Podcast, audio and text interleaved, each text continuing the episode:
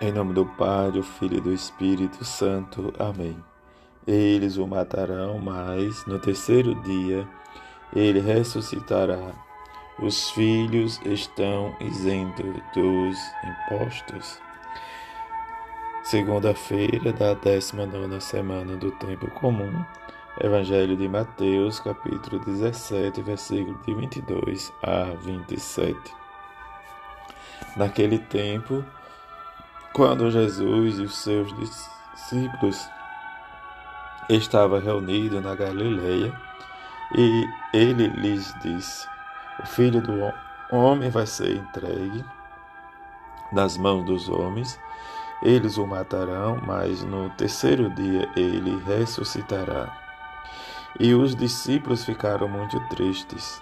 Quando chegaram a Cafarnaum, os cobradores de impostos do templo aproximaram-se de Pedro e perguntaram: O vosso mestre não paga o imposto do templo? Pedro respondeu: Sim, paga.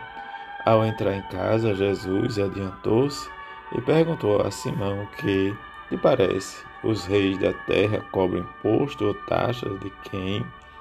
Dos filhos ou dos estranhos? Pedro respondeu: Dos estranhos. Então Jesus disse: Logo, os filhos são livres. Mas para não escandalizar essa gente, vai ao mar, lança o anzol e abre a boca do primeiro peixe que tu pescares.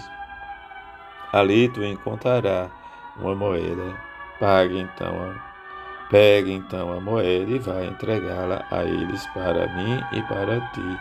Palavra da salvação, glória a vós, Senhor. Nesta segunda-feira, a igreja celebra a memória de São Maximiliano Maria Kolbe, presbítero e mártir. Nascido na Polônia em 1900, 1894, Maximiliano Kolbe ingressou na Ordem dos Franciscanos Menores Conventuais. Grande devoto da Mãe de Deus, fundou o movimento do apostolado mariano a Milícia de Maria Imaculada. Por meio da revista deste movimento e de seus outros escritos, desenvolveu um apostolado missionário na Europa e na Ásia. Deportado pelos nazistas a Auschwitz, assumiu o lugar de um pai de família condenado à morte pelos nazistas. Em um ato de represália pela fuga de um prisioneiro do campo da concentração. No banque da fome, Kobe fortalecia e consolava interiormente os outros condenados.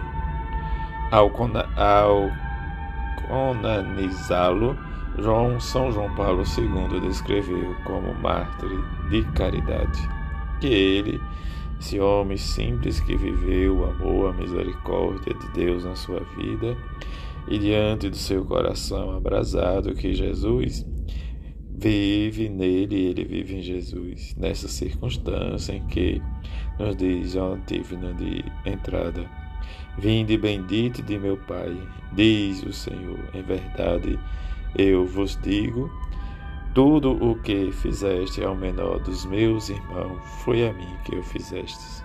Isso resume a vida de São Maximiliano Maria Kolbe, esse presbítero em que viveu o amor à Imaculada Conceição, no seu zelo pastoral e dedicação ao próximo, mas também concedeu a intercessão de muitos que estavam no campo de concentração, servindo a cada um, de modo em que ele vai realmente fazer sua opção pelo o martírio, para ele dar a vida ao moço no lugar do pai de família, como escutamos.